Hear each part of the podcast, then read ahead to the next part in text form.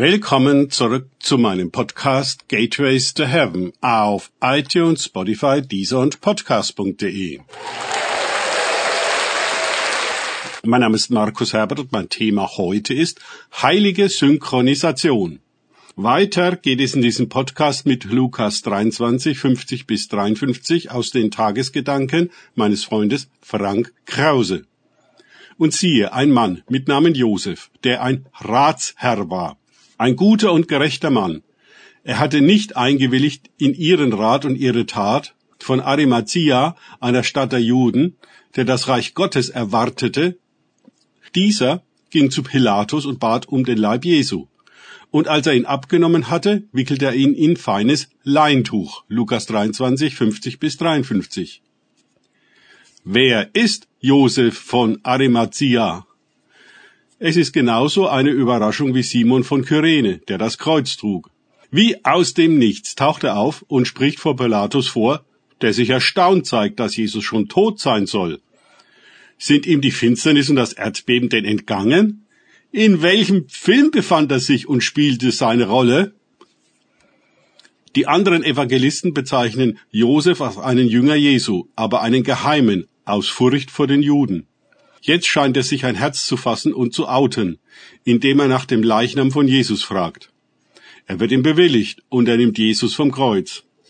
Wie mag das gewesen sein? Wie nimmt man eigentlich einen vom Kreuz? Noch einmal, wer ist dieser Josef? Alle die uns bekannten Gestalten der Jünger fallen aus. Wo stecken die eigentlich? Jetzt schlägt die Stunde des Josef von Arimathea. Er weiß, was zu tun ist und hat die Mittel und handelt. Nur Johannes berichtet davon, dass ihm Nikodemus, der zuerst bei Nacht zu Jesus gekommen war, zu Hilfe kam. Johannes 19, 39. Er brachte gleich eine Menge Öl, eine Mischung aus Myrrhe und Aloe, wohl 100 Pfund mit.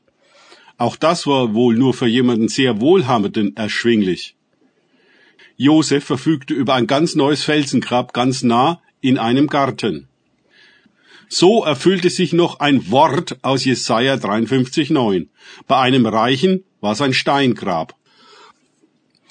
Also auch Nikodemus, seines Zeichens Pharisäer und Oberster der Juden, taucht auf einmal wie aus dem Nichts auf. Auch er hatte sich wohl aus Angst vor den Kollegen in Johannes 3 nur im Schutz der Dunkelheit getraut, zu Jesus zu kommen. Nun wagt er sich wie Josef aus der Deckung.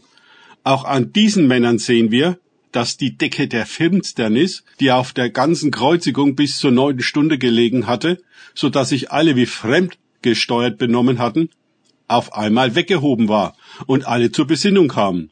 So wachen auch diese Brüder aus der Lähmung auf und ergreifen Initiative und gehen damit in die Geschichte ein. Immer, wenn die Decke weggenommen wird, siehe 2. Korinther 3, 12 bis 18, dann sehen wir auf einmal, was Sache ist. Eine Erleuchtung durch den Heiligen Geist wird uns zuteil. Es heißt, wo der Geist des Herrn ist, da ist Freiheit. Wir haben dann auf einmal den Durchblick und auch die Freimütigkeit, entsprechend zu handeln. Wir tun einfach zu unserer eigenen Verwunderung genau das Richtige im genau richtigen Moment, in der genau richtigen Art und Weise. Es ist einfach nur genial. Ob Josef und Nikodemus sich für diese Aktion verabredet hatten? Ich glaube kaum. Aber meine Erfahrung ist, dass dann, wenn wir im Heiligen Geist wandeln, nicht nur alles richtig läuft, sondern auch die richtigen Leute im richtigen Moment auftauchen und genau das mitbringen, was es jetzt braucht. Es ist einfach überirdisch und eine Glückseligkeit, das zu erleben. Wir können darum beten, dass die Decke von uns genommen wird, dass der Heilige Geist uns befreit und erleuchtet und initiiert und organisiert und synchronisiert und, und, und dann sehen wir anders, so wie es wirklich ist und nicht wie wir meinen, dass es ist oder uns die dunklen Mächte einreden, dass es ist. Genau das macht den ganzen Unterschied. Danke fürs Zuhören. Denkt bitte immer daran. Kenne ich es oder kann ich es? Im Sinne von erlebe ich es. Erst sich auf Gott und Begegnungen mit ihm einlassen, bringt wahres Leben.